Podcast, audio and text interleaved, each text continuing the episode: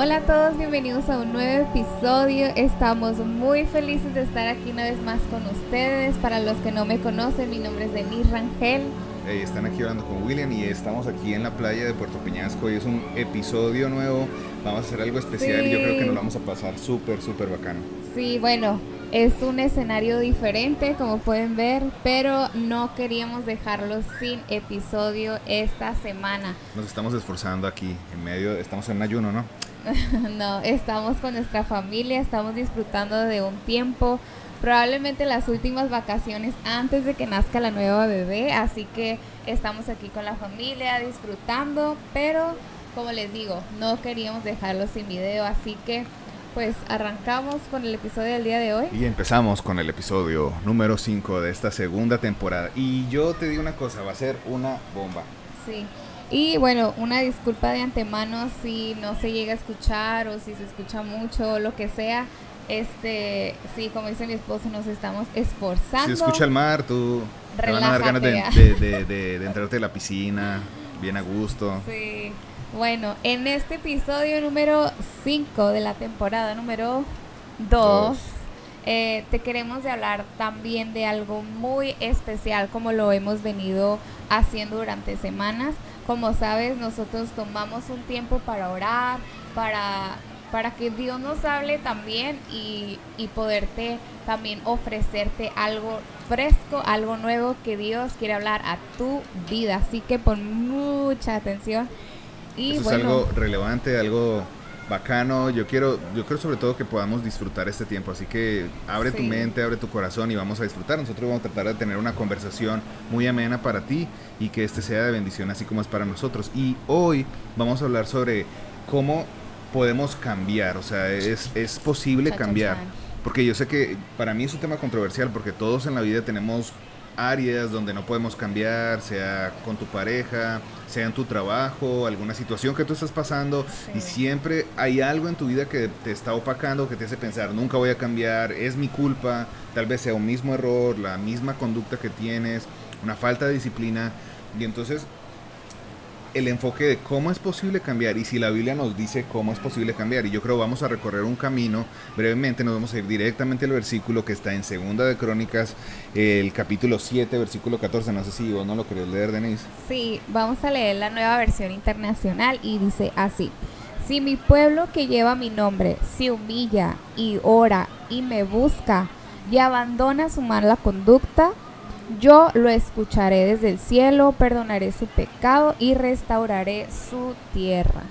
Este versículo es impresionante, o sea, cuando, lo, cuando lees este versículo desde el principio, o sea, está hablando de un cambio. O sea, el primero es que Dios nos está hablando, la introducción que queremos dejarles aquí es que Dios nos está hablando de que ya Él está buscando un pueblo que le pertenece. Dice, sí, mi pueblo, o sea, ya principalmente. Entonces, creo que como cristianos nosotros queremos cambiar en muchas ocasiones. Yo creo que lo, lo, más importante y lo principal es reconocer a quién le pertenecemos. O sea, queremos cambiar pero tenemos que tener la motivación correcta de por qué queremos cambiar. A veces queremos cambiar simplemente para llevarnos bien con nuestra pareja. ¿Sabes qué? Le voy a dar por el lado de ella. Le voy a, voy a hacer lo que ella dice, voy a hacer como ella quiere, simplemente para, para llevar las cosas en paz. Pero, pero bíblicamente tenemos que primero reconocer por quién queremos cambiar para que tener la motivación correcta para cambiar. Entonces, si mi pueblo que lleva mi nombre, es lo segundo que dice, o sea, es una pertenencia. Dios está hablando de que le pertenecemos, que somos suyos, que somos importantes para Él. Y esto con respecto a los capítulos que hemos hablado antes, de que somos pertenencias de Dios, de que tenemos que ah, tener en cuenta de que somos importantes para Él. y yo creo que ahí también entra este un, poquito de este issue, problema que tenemos como personas y es pertenecer. O sea, Él lleva mi nombre, es pertenecer. O sea, le pertenecemos a Dios. Y como hablábamos antes, ¿no? Es que Dios primero nos está escogiendo a nosotros. O sea, sí Dios es un Dios que da libertad, pero también es como que, o sea, tú me puedes pertenecer, este, es mi pueblo, estoy poniendo mi nombre sobre ti. Y eso creo que es algo bien, bien bonito, pero como digo, es un problema. A veces, pues a veces de nuestro trabajo, ¿no? Por ejemplo, con nuestros jefes. O sea, el hecho de que tienes que rendir cuentas a alguien es como que, ay, pero es que me cuesta, pero es que... Es difícil someterse cuando tú no puedes reconocer a alguien como tu autoridad. Yo creo que es muy importante. Lo que Denise está diciendo ahorita es súper, creo que hace una bomba en esto, porque no lo había visto así. Es que es difícil someternos a un cambio si no asumimos que alguien es a nuestra autoridad o que está teniendo cuidado de nosotros cuando nos pide hacer un cambio, o nosotros mismos cuando sabemos que tenemos que cambiar, tenemos que someternos bajo esa nueva temporada de nuestra vida. Y hay una frase que quiero dejar aquí que me gustó mucho, de estos días he estado leyendo y la puse aquí, dice, los enemigos somos nosotros, el obstáculo es el camino. Entonces, si queremos cambiar, ¡pum! O sea, queremos cambiar, pero en, en, ocasiones nosotros pensamos que los enemigos que nos impiden cambiar están afuera. Estamos pensando, pues, son las circunstancias, es mi economía, ah, es mi jefe que me odia, o es, uh, es mi mala relación con mi esposa, no me llevo bien con mis hijos, soy indisciplinado, no puedo dejar de tomar, cosas así. O sea, el hecho es que el enemigo principal somos nosotros mismos y el camino es el obstáculo. O sea, tenemos una vida que tenemos que vivir y nosotros estamos esperando que las cosas afuera cambien para poder cambiar. Y no, o sea, realmente el camino que vamos a tener que pasar es simplemente un obstáculo y nosotros tenemos que reconocer que nuestra mayor debilidad para poder cambiar somos nosotros mismos. Sí, tenemos que empezar por nosotros y pues sí, no se trata solo de palabras, de saber, sino se trata de accionar. Y creo que esto nos lleva al punto número dos, ¿no? Que dice también, se humilla. Y esta palabra creo que nos ocasionó como una revolución en la cabeza también por el simple hecho de lo que significa la humillación. Y, creo que tú estabas hablando de creo que todos, todos tomamos a veces cuando se habla un poquito de humillación nos tomamos la palabra un poquito muy a como una palabra mala.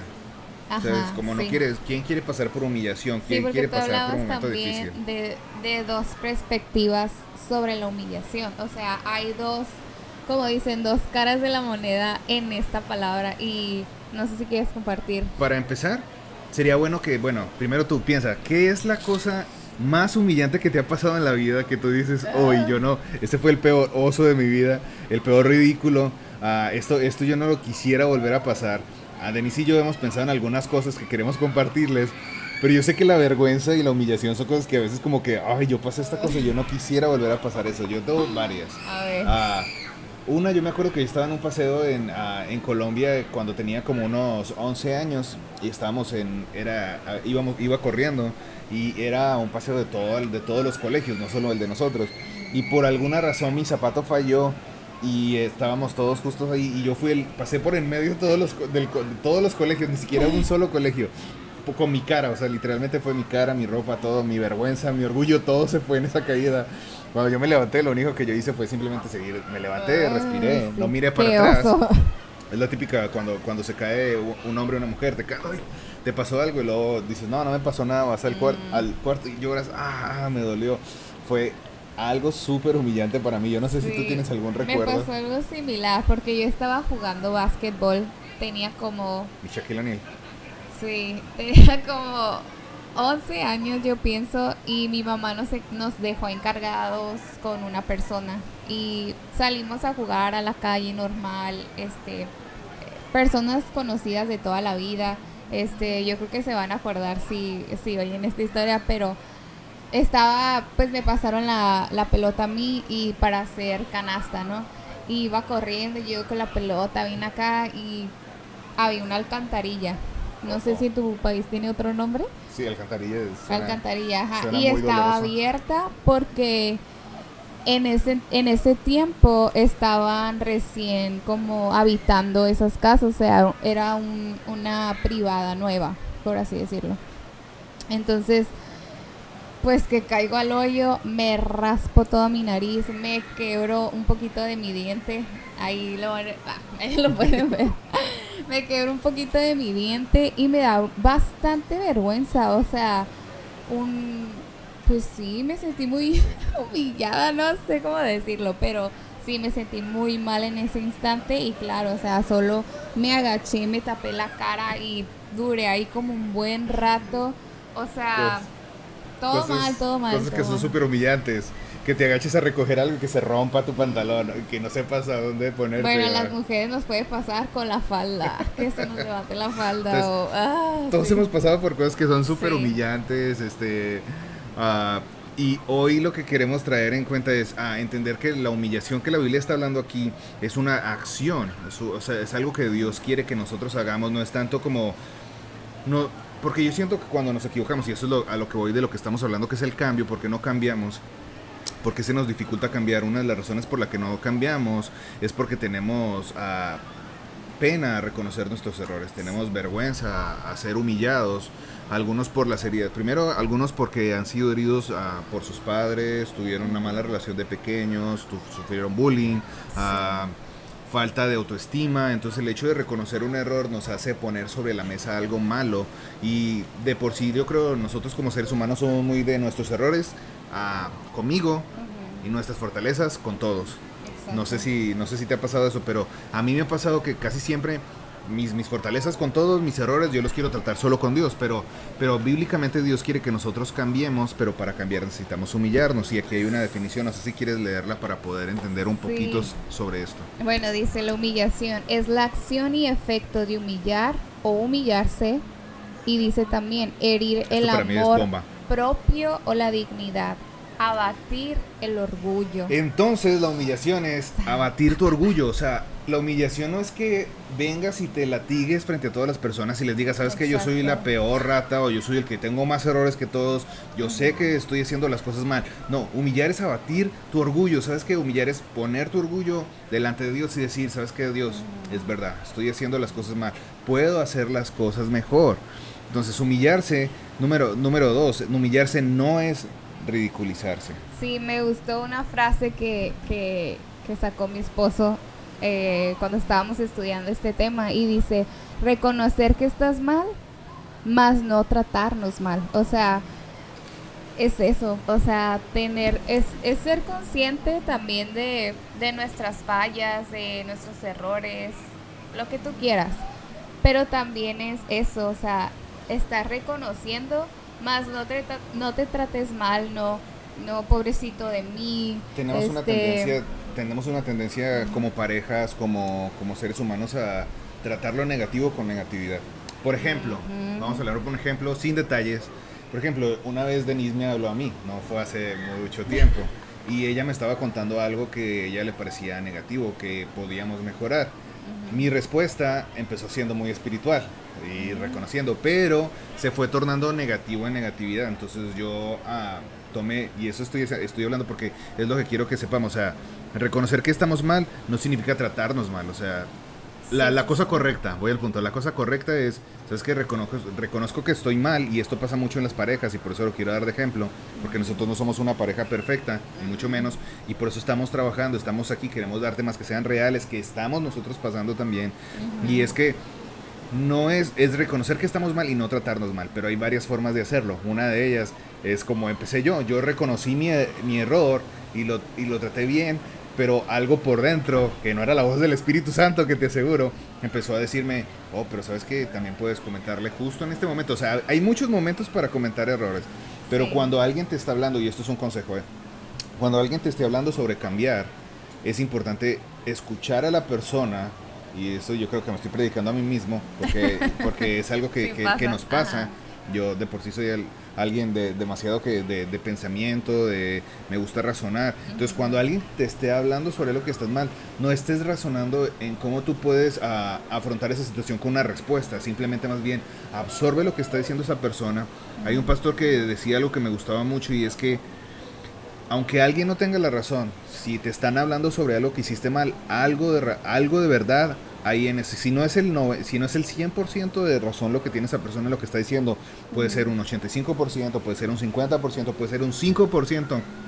Pero si te están diciendo sobre algo que puede cambiar, es porque alguien vio algo que tú no has visto.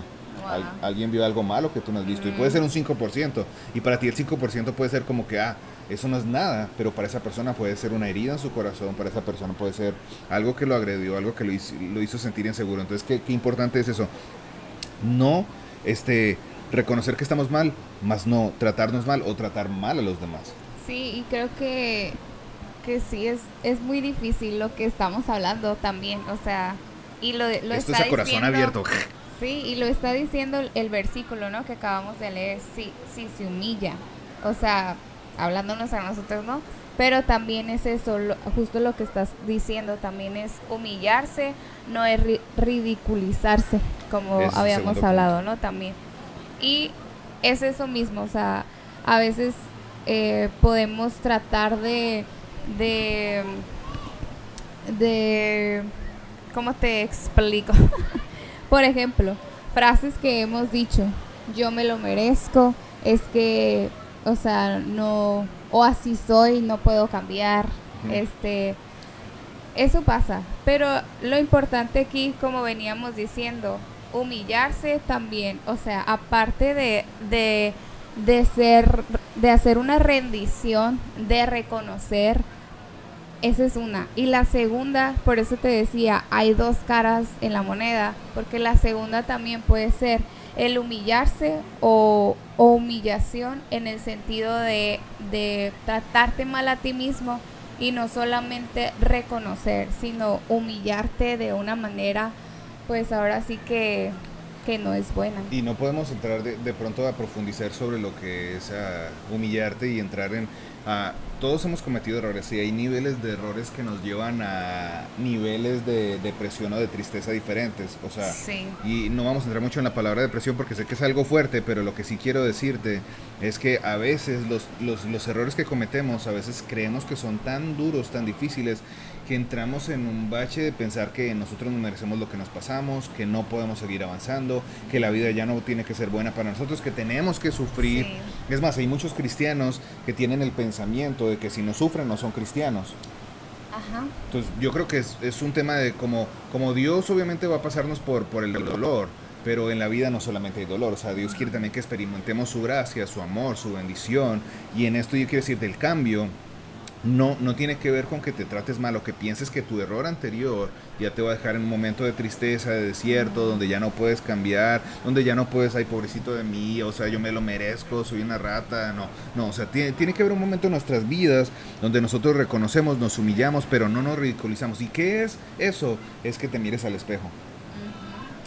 Cuando nos miramos al espejo vemos la verdad de lo que somos y en ocasiones como seres humanos, hablo como cristianos y no cristianos, se nos da mucho el victimizarnos, nos miramos al espejo victimizados, es que esa persona es lo peor, esa persona que está ahí trata mal a los demás, esta persona que está ahí no se merece un amigo, esa persona que está ahí no se merece que le vaya bien, por eso, por eso a mi jefe le va bien, por eso a mis amigos le va bien, por eso ellos tienen lo que tienen, por eso, porque quién sabe qué estarán haciendo que yo no estoy haciendo, entonces ahí viene una laceración que es injustificada, o sea, tus errores, tus faltas de, de, de de carácter, tus ah, deficiencias en algunas áreas de tu vida no tienen que llevarte a que te mires al espejo y te latigues, más bien tienes que mirarte a que te mires al espejo, llévate al espejo, mírate, y esta es la persona que soy, eso es lo que soy hoy.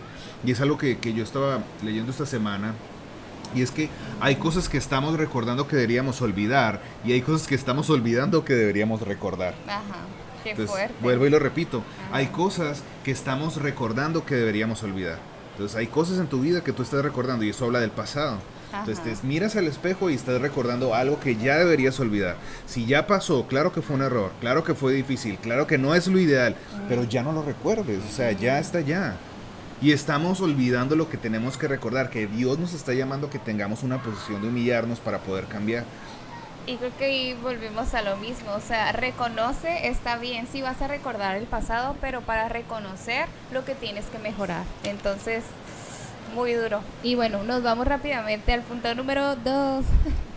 y igual, hablando de la humillación, porque creemos que, como les dijimos al principio, esto es una palabra tan o sea, tan profunda que Dios quiere marcar tanto en nuestras vidas en estos Queremos ir más profundo. En estos momentos, sí. Entonces dice también, humillarse es menos difícil cuando somos conscientes de nuestros propios errores, como veníamos diciendo. Entonces, este, como decía mi esposo, sacaste esta frase y él la va a explicar y dice, no te pases a la otra casa. No te pases a la otra casa, che, loco, no te pases a la otra casa. ¿Y qué significa eso? Porque la Biblia nos da un versículo, no sé si lo quieres leer tú, lo leo yo. Dice Mateo 7:3 dice, ¿y por qué miras la paja que está en el ojo en el ojo de tu hermano y no echas de de ver la viga que está en tu propio ojo? Viga. El viga, perdón. Entonces, con respecto a eso, es que se sale lo americano. este, ah, con respecto a eso, muchachos, ah, no te pases a la casa, a la, a la otra casa. ¿Qué significa eso? Que tenemos errores vamos, y por eso dijo vamos porque es colectivo, vamos por la calle, por la vida, por nuestras circunstancias, mirando nuestros defectos, pasando nuestras debilidades y señalando a los demás. Entonces, yo no tengo esto, pero esta persona sí lo tiene. Seguramente es porque es narcotraficante, seguramente está haciendo cosas malas, seguramente se ganó la lotería, no le dijo a nadie, y estamos pensando que a todos les va bien, pero yo te voy a decir una cosa, todos en este momento, y mira el que está a tu lado, yo miro a mi esposa, miro a mis suegros, miro a mi familia, todos en este momento estamos peleando una batalla.